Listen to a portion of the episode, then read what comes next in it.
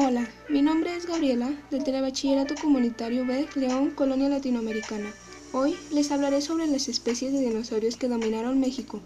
Lo interesante de este tema es que México, al tener un clima tan cálido y húmedo, favoreció la gran diversidad de estas especies de dinosaurios. Esto lo informa la Universidad Nacional de México. Para concluir, yo pienso que este es un tema el cual es muy importante ya que sorprende mucho por su variedad de información. Muchas gracias por su atención, les invito a seguirme en mi podcast y hasta pronto.